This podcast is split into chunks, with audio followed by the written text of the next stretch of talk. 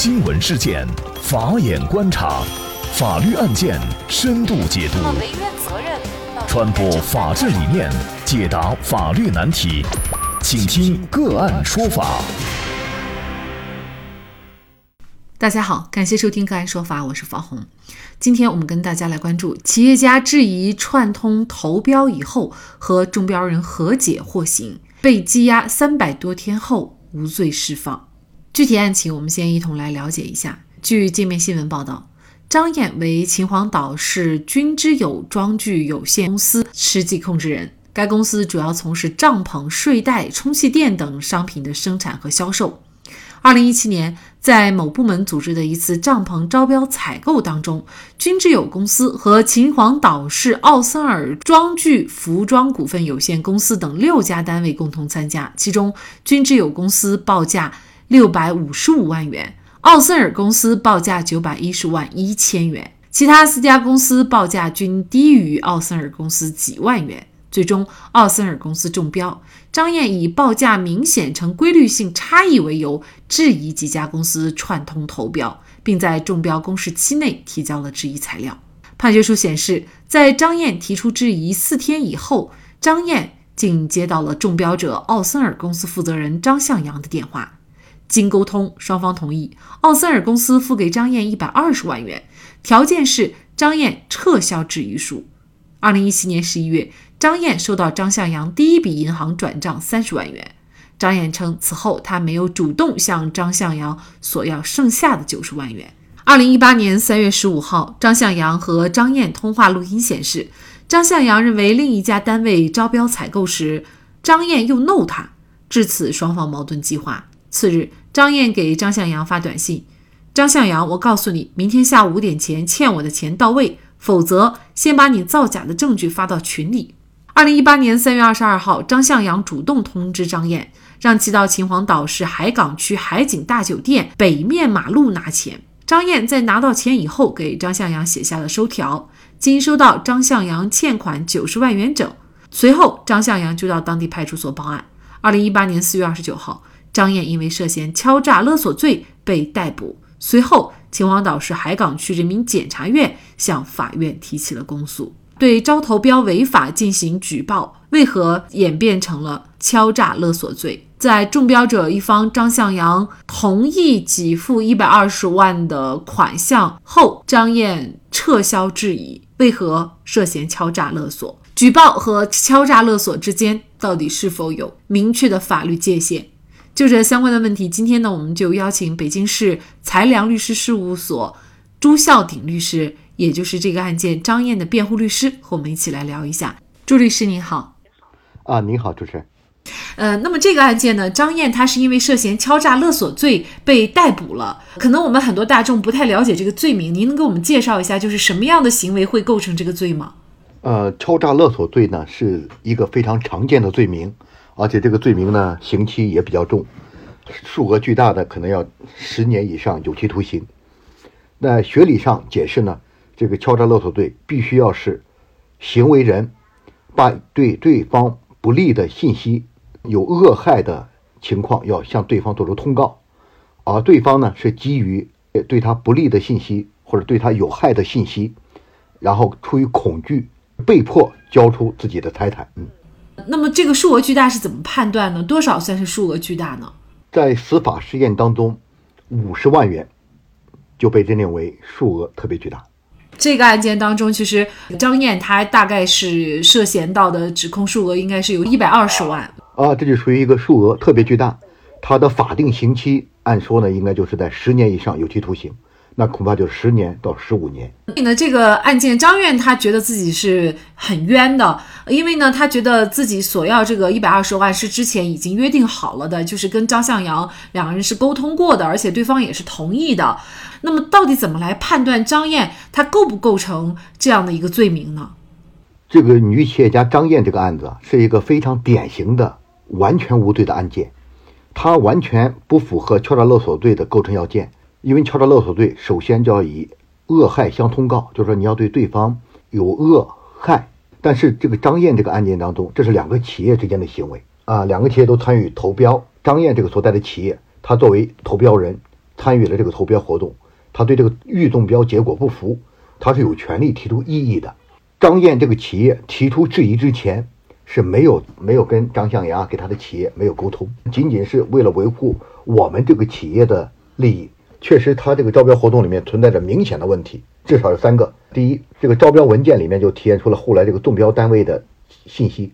这一点就违直接违反了这个招投标法的规定，所以这个是我们的异议是成立的。第二点，我们说他们的这个报价呢呈规律性变化，你比如说其他几家单位九百一、九百二、九百三、九百四，大致相差十万左右，你看跟我们六百五十五万，所以这个悬殊是很明显的。他们其他单位确实有串通投标的这种嫌疑。第三个质疑是说，其他那个参与招标的单位和这个另外张向阳这个企业之间，有比如说工作人员啊、办公地址啊、社保有重合的记录，那就意味着参与投标的企业和他是有关联企业。所以我们提出的三点质疑，实际上在法律上、事实上都能成立。这是我们正常的维护自己公司权益的一个正当的举动。质疑之后，没想到引起了这个非常大的麻烦。也引起了纪委方面的关注。委的调查对招标单位来说，那确实影响也很大。招标单位也通过各种方式，也给我们施加了压力。张向阳他所在的企业也请求我们撤回质疑。我们撤回质疑，对我们本身是非常不利的。如果我们不撤回质疑，我们依法质疑下去，那个中标中标人就应该是我们。成为中标单位，这六百五十五万的这样一个订单，这对于一个工厂、对一个企业来说，工人啊也就可以有工作可以干。而且我们质疑又撤回质疑，我们得罪了这个北京的这样一个招标单位，就意味着他们他就不再邀请我们参与投标，所以我们的损失是非常非常巨大的，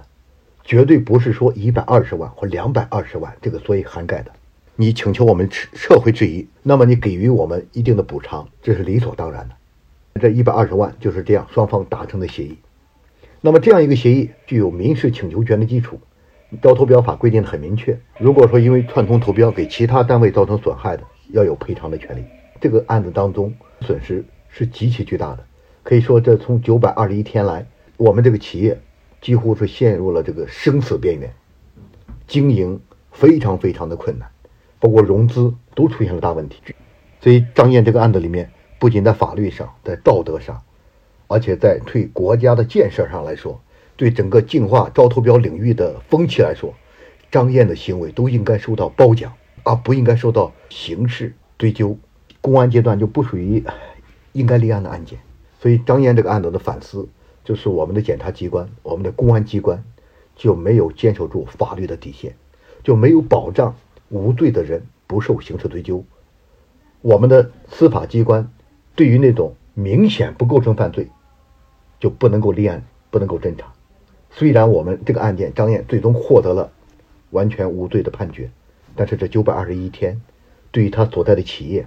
对于他本人来说，这个代价未免太惨烈了。所以我们要吸取这个教训。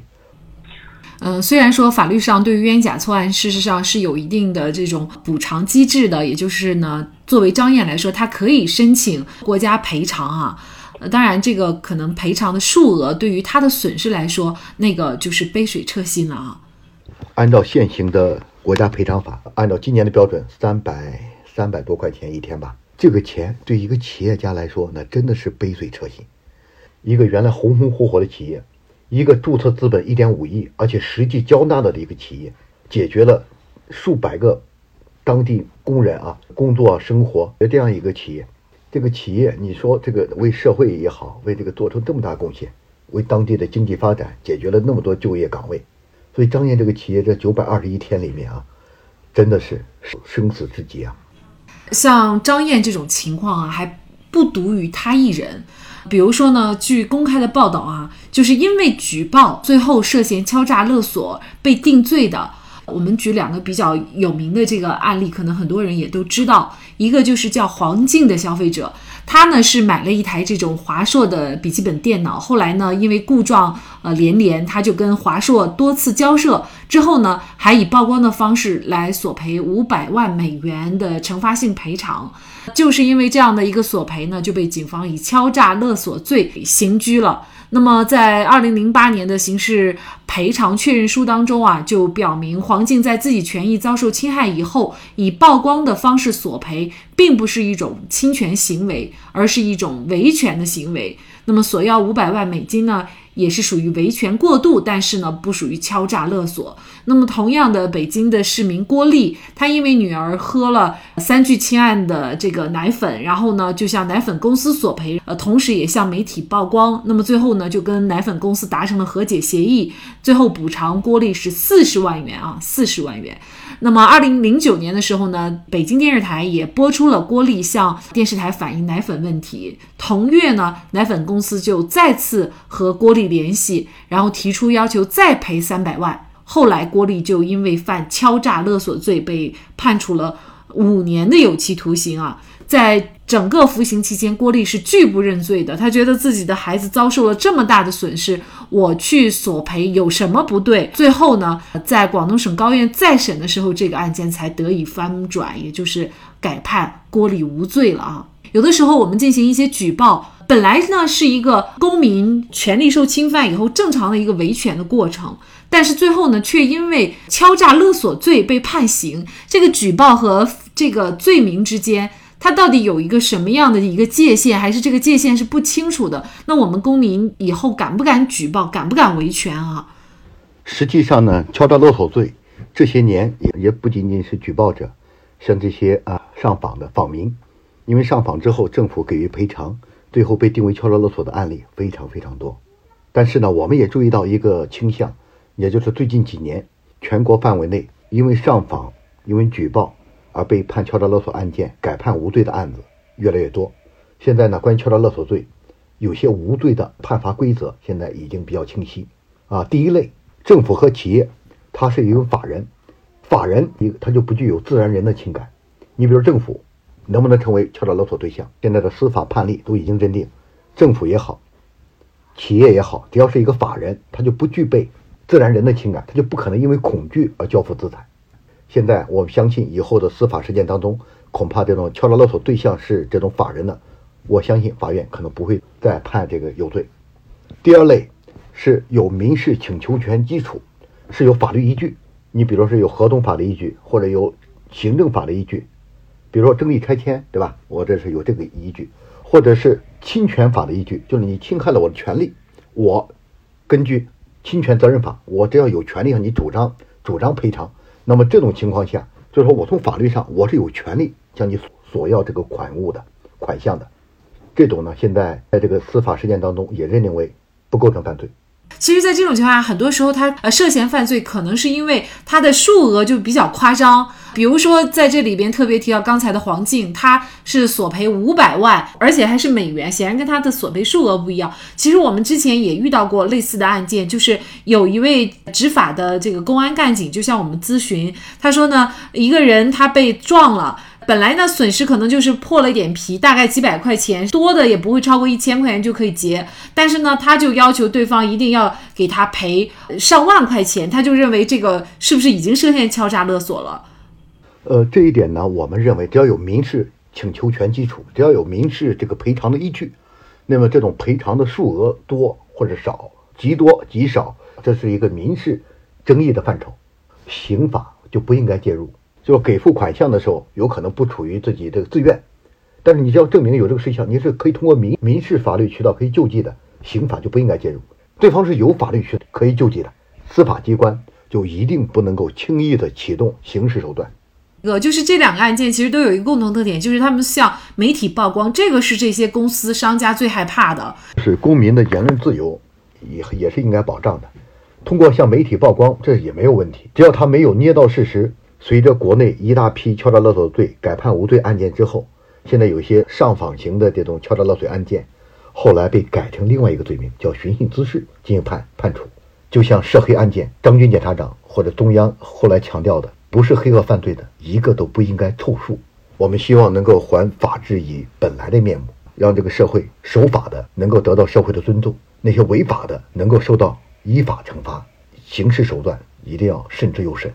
其实刑法的目的，它的功能除了惩治犯罪，还有一点就是要保护人民。有罪的人该惩治，但是呢，无罪的人就应该是无罪的，而且还有这个疑罪从无的这样的一个原则啊。否则，这些案件虽然是最终被定为无罪，但是呢。这个整个过程当中，他付出的代价不仅仅是被告人一个人的这种命运，还有他背后的，比如说张燕这家公司，公司背后的几百个工人啊，以及呢可能当地的经济。那么最重要的就是对于司法的这种权威性的公信力的一种损害，执法人员的这种法律意识确实需要一个很大的空间去加强的。好，在这里呢也再一次的感谢北京市财良律师事务所朱孝鼎律师，应该说还有不到两个月的时间，民法典就开始正式实施了。所以呢，我们很多网友也在咨询我们，就是我们有没有关于民法典方面的知识普及。那么在这里呢，我要告诉大家，就是您可以关注我们的个案说法微信公众号，我们我们民法典的。普法视频呢，已经在几个月前就已经开始陆陆续续的上线了。那么，对于日常生活当中大家常见的一些民法典当中的新的修改。都有律师做了很多通俗易懂的这种视频讲法，欢迎您关注我们个案说法的微信公众号。那么您有法律问题，也欢迎您向我们进行咨询。您可以添加幺五九七四八二七四六七的微信号详细咨询。好，在这里感谢大家的收听，我们下期节目再见。